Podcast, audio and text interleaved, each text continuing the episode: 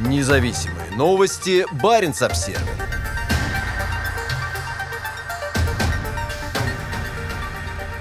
Закрытые военные города на Кольском полуострове ждет масштабная реновация. На модернизацию социальной инфраструктуры 12 городов и поселков региона будет направлено почти 80 миллиардов рублей.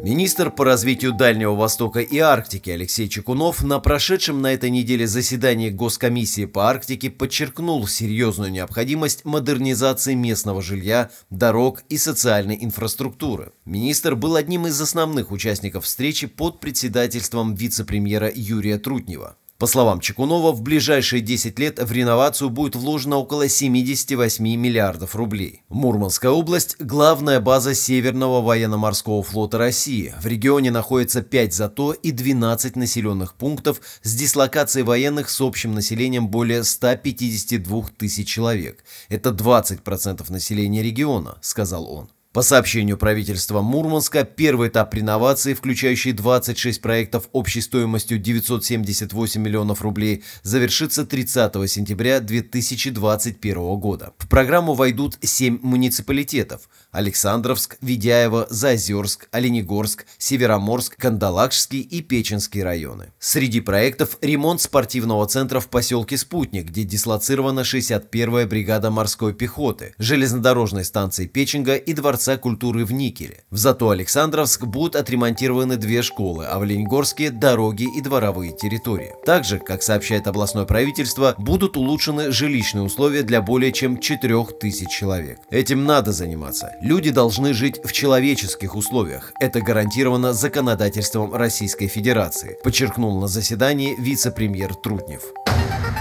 Независимые новости. Барин обсервис